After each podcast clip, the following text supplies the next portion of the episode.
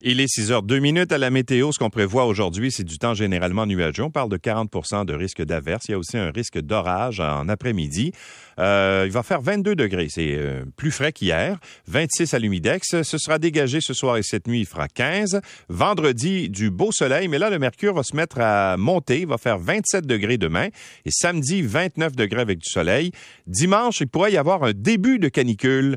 Euh, la première de l'été. On avait eu une canicule au printemps euh, au mois de mai, mais depuis ce temps-là, il n'y en a pas eu. Alors, pour que ce soit une canicule, ça prend trois jours au-dessus de 30 degrés. Alors, dimanche devrait faire 32. Lundi, si on se fie à Environnement Canada, 30 degrés et mardi 31 degrés.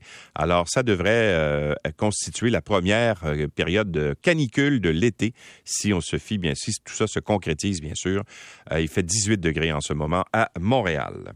Bon dans les différents quotidiens, on parle beaucoup du décès de Pierre Marcotte qui est survenu au cours de la soirée d'hier. D'ailleurs, on a reçu au cours de la nuit des productions Martin Leclerc avec qui M. Marcotte collaborait un avis comme quoi il était malheureusement décédé à l'âge de 83 ans. Je peux vous lire certains extraits. Là, nous avons le triste devoir de vous informer du décès de M. Pierre Marcotte. Euh, il est décédé en soirée à l'Institut universitaire de cardiologie et pneumologie de Québec. Pourquoi là-bas? Ben parce que depuis quelques années, il vivait dans la région de, Charlevoix. À la suite de complications liées à la COVID-19, M. Marcotte laisse dans le deuil euh, sa conjointe, Mme Denise Plouffe, et ses deux fils, Pierre, euh, Bruno Pierre et Pascal Marcotte, à qui, bien sûr, on offre toutes nos, nos condoléances. Euh, Monsieur Marcotte euh, avait commencé sa carrière comme animateur à la radio. Euh, entre autres, il avait travaillé dans la région de Grande-Bay, Trois-Rivières, Québec. Il est ensuite devenu l'un des animateurs vedettes de CKVL à Montréal. Il avait été recruté, bien sûr, à la télévision pour travailler avec euh, Claude Boulard euh, à une certaine époque. Et puis, euh, par la suite, ce qu'il a surtout rendu connu auprès de l'ensemble des, Québécois d'une certaine génération dont je suis, ben, c'était l'émission Les Tannants à Télémétropole qu'il avait co-animé, entre autres, avec Roger Giguère. il y avait Gilles Latulippe présent à cette émission, Paulo Noël, Bien sûr, Shirley Theroux, euh, qu'il avait euh, épousé par la suite, euh, Christine Chartrand, Anne-Renée et Joël Denis, qui donc avaient travaillé avec lui. Et M. Marcotte était toujours actif. En 2016, on avait fait une tournée avec l'ensemble des, des gens qui avaient travaillé avec les Tannants, une espèce de, de, tournée pour rappeler finalement cette émission extrêmement populaire dans les années 70 et 80, les Tannants. Alors, bien sûr, on offre nos plus sincères condoléances euh, à ses proches, sa famille, ses enfants et bien sûr son ex, ben, son épouse. Euh, à part ça, dans les différents quotidiens, ben, euh, on va parler aujourd'hui, bien sûr, avec le ministre Benoît Charette, qui va être avec nous vers 7h20, de sa visite à Rouen-Noranda hier. L'instauration d'un plafond, d'un plafond quotidien d'émissions d'arsenic est, envisagée par le ministre de l'Environnement mais euh, il n'y a pas euh, fixé de normes précises. On sait que depuis euh, quelques années, la fonderie Horn là-bas a une permission pour émettre jusqu'à 100 nanogrammes par mètre cube d'arsenic dans l'air. on ne sait pas cependant quels sont les autres métaux lourds qu'on peut peut émettre, mais Monsieur Charette hier a pas voulu s'avancer sur la la norme qu'on allait imposer à la fonderie Horn. On lui posera la question euh, dans, dans, notre émission euh, ce matin. Mais quand même, euh, il reste que M. Charette avait évoqué dès la semaine dernière la possibilité de fixer le seuil de concentration moyenne à 30 nanogrammes par mètre cube. la mairesse de l'endroit, Mme Dallaire, réclamait ni plus ni moins que le respect des normes québécoises qui sont à 3 nanogrammes. Alors, vous comprendrez là, que c'est il y a une guerre de chiffres là-dedans qui est assez importante. Alors, on va en reparler à M. Charette un peu plus tard dans cette émission. Mais ce qu'on apprend dans la presse ce matin, c'est très intéressant. Cette même compagnie qui s'appelle Glencore a aussi euh, une euh, usine qui fabrique du zinc. C'est situé euh, à Salaberry de Valleyfield. Alors, dans la presse ce matin, on nous apprend qu'il y a une usine qui est gérée par la multinationale Glencore qui refuse de, miser sur le bateau plutôt que le camion pour transporter ses matières premières et euh, réduire ainsi ses émissions de gaz à effet de serre. Et le gouvernement du Québec aurait même offert de compenser les pertes occasionnées par le changement, euh, ce que nie l'entreprise cependant, mais l'usine de zinc euh, électrolique du Canada CEZ à Salaberry de Valleyfield produit annuellement plus de 260 000 tonnes de zinc et d'importantes quantités d'acide sulfurique également. Il est géré par Glencore, dont je vous rappelle, au dernier trimestre, ils ont fait un profit de 3,2 milliards de dollars américains. C'est beaucoup de sous, c'est des profits, là. On parle de profits. Et donc, le port de Valleyfield avait proposé à CEZ de transporter euh, un peu moins de 100 000 tonnes de concentré de zinc annuellement par bateau plutôt que par camion entre Trois-Rivières et Salaberry de Valleyfield. Euh, mais selon le directeur général du port là-bas, ça permettait de réduire les émissions de gaz à effet de serre parce que euh, d'environ 1000 tonnes par année, au départ parce qu'on aurait eu moins de, de, camions qui auraient circulé. On aurait enlevé quelque chose comme 3000 camions qui passent dans la municipalité euh, à chaque année. Alors, il semble que la compagnie euh, a refusé justement cette offre-là. Et euh, donc, on va poser la question à M. Charrette ce matin à savoir est-ce que c'est vrai que cette compagnie-là n'a pas acquiescé à l'offre proposée par le port et même bonifiée par le gouvernement du Québec qui aurait dit, ben si ça coûte plus cher, on va, on va vous compenser. Mais l'idée, c'est d'essayer de réduire les euh, émissions de gaz à effet de serre de façon plus importante. On posera la question à M. Charrette un peu plus tard euh, ce matin.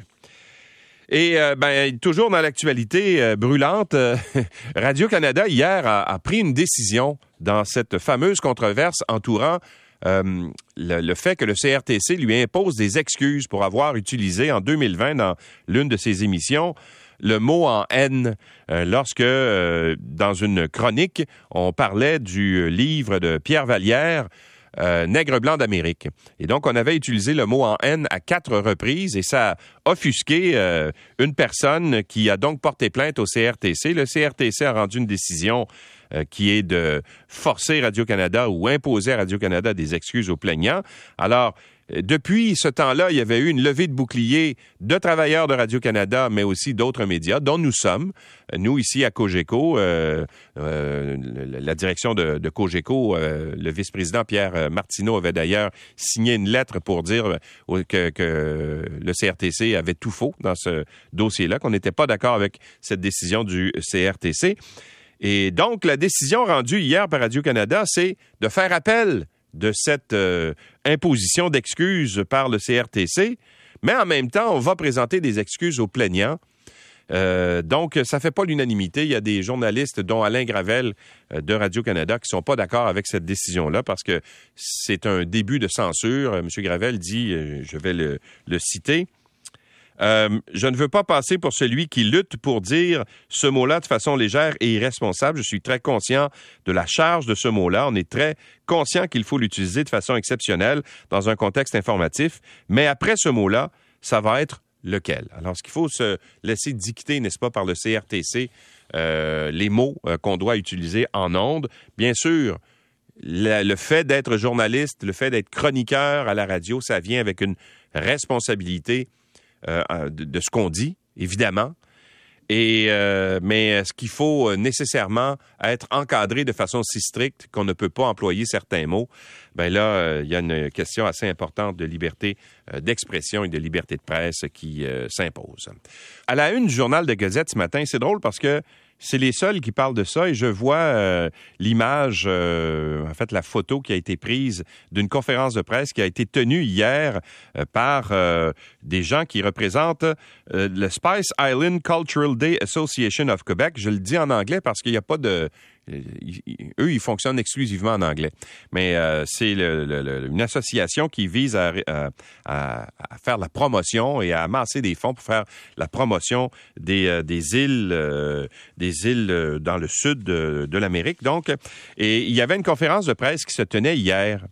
Et donc, il y a juste des médias anglophones qui sont allés à cette conférence de presse-là. Ça m'étonne un peu, mais le sujet est quand même très intéressant. Euh, en fait, il y a un événement qui était organisé par le Spice Island euh, Cultural Day Association of Quebec. C'était le 24 juin. C'était au restaurant Greens euh, à la Chine. Et donc, c'était un, un, événement qui visait à amasser des fonds pour faire la promotion culturelle, justement, de leur organisation. Et donc, il y avait assemblé là-bas une soixantaine de personnes, incluant des personnes plus âgées, des enfants aussi qui participaient à, cet événement qui s'appelait euh, Grenadian Festival. Et donc, à un moment donné, il y avait de la musique, il y avait un DJ qui était là. Et puis, euh, tout se passait euh, normalement, euh, dit-on, par les organisateurs de, de, cette fête. Et puis, vers 8h30 le soir, vers 20h30, il y a une quinzaine de policiers qui sont arrivés dans plusieurs voitures qui incluaient la force Eclipse, la Sûreté du Québec, la Gendarmerie royale du Canada également, qui sont débarqués là-bas et qui ont entouré tout l'établissement où se déroulait cette fête. Et donc, euh, les policiers sont entrés en force. Semble-t-il qu'ils euh, ont, euh, jusqu'à un certain point, été, j'allais dire, assez directs. C'est pour être poli avec avec les gens qui organisaient cette, euh, cette, euh, cette fête-là.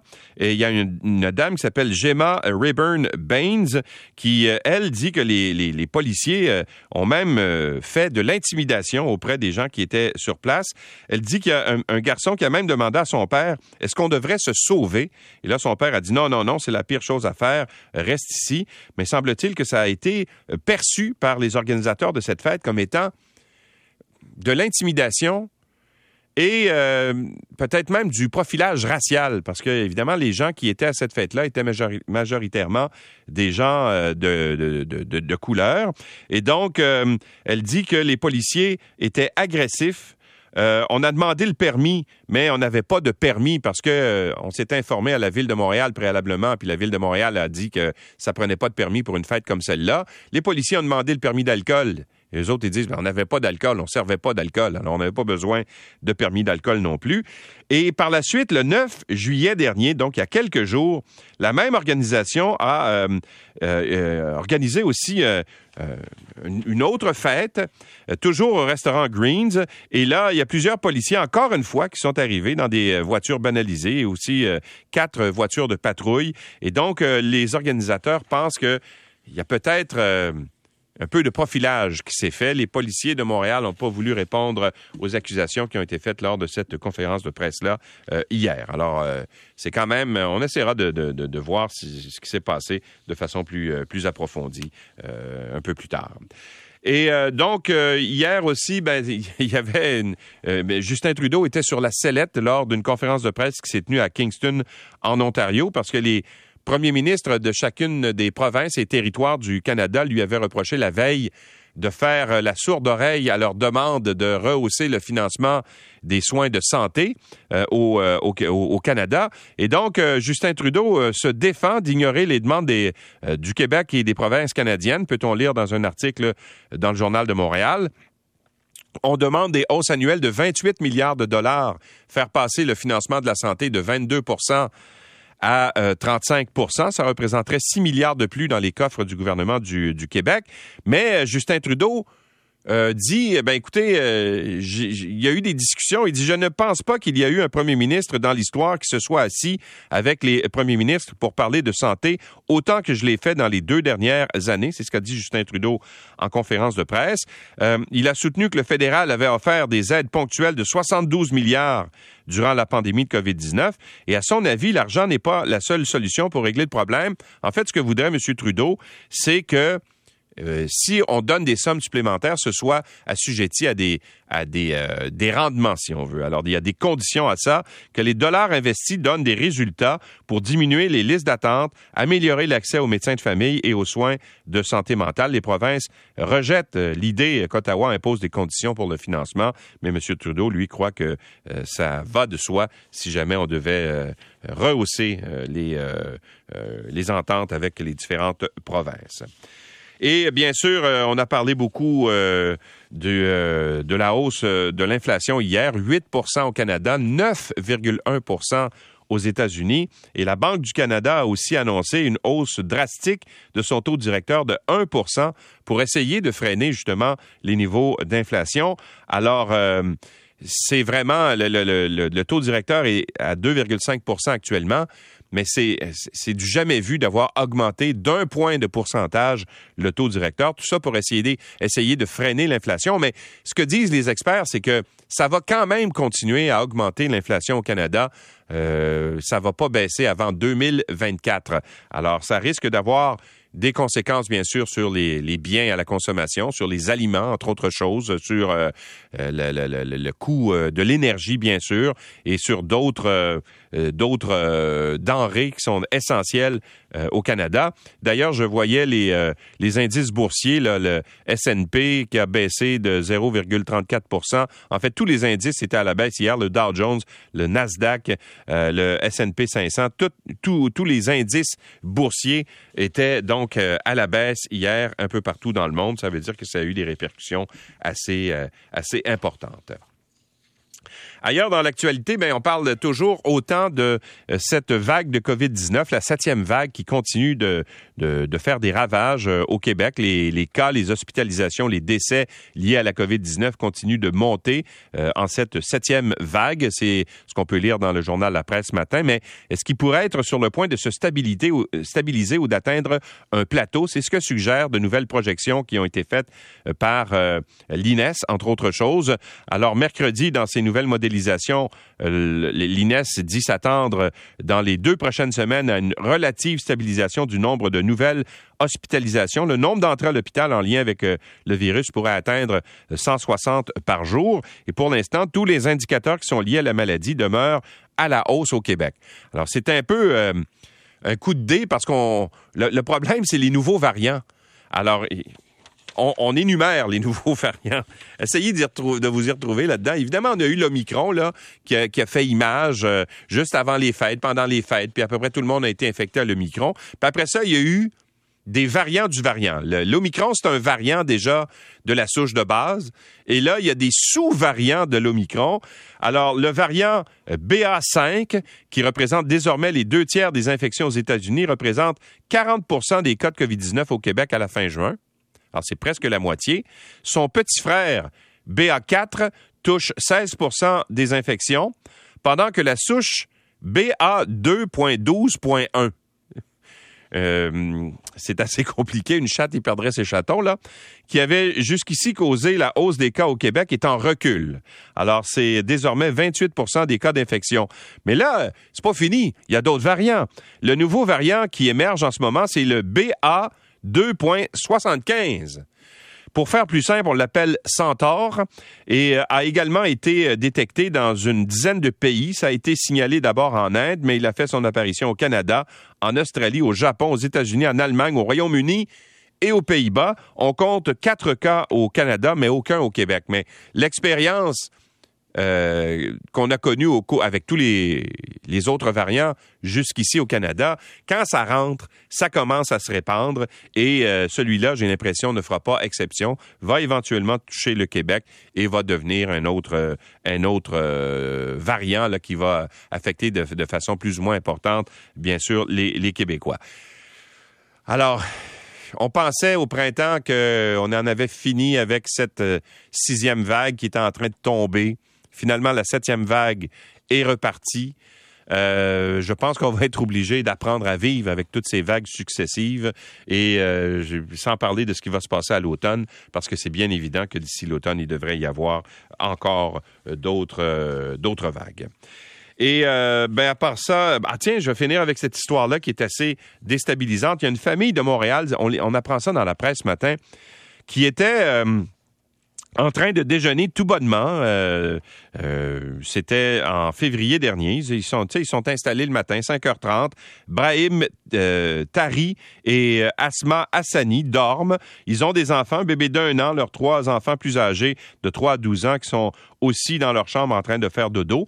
Et là, tout à coup, la porte défonce. Bang! À 5h30 du matin, et là, il voit des policiers du service euh, de police de la ville de Montréal, du SPVM, l'escouade tactique, qui rentrent à l'intérieur du logement avec les armes automatiques, avec la, petite lampe là, sur le dessus, puis tout ça, et qui leur ordonne de, de garder les mains sur, euh, sur les cuisses, tout ça, et puis ils commencent, ils entrent, puis là, ils disent, euh, ils veulent parler à leur fils. Sauf que leur fils a 12 ans, puis il fait dodo en haut. Et là, finalement, ils cherchent un jeune de 17 ans qui euh, euh, aurait été impliqué, euh, soi-disant par les policiers, selon les policiers, dans, dans un, un, acte criminel. Et là, ils disent, ben, vous êtes trompé de place, c'est pas chez nous, c'est en bas. Alors, les policiers de la ville de Montréal se sont trompés d'adresse, ont défoncé la porte, ont traumatisé cette famille-là. Euh, par la suite, les policiers ont reconnu leur erreur, sont venus présenter des excuses euh, durant toute la journée. Là, ils se sont succédés pour venir s'excuser, mais la famille en question réclame quand même 242 000 dollars à la suite des traumatismes causés par cette erreur policière qui est survenue en février dernier.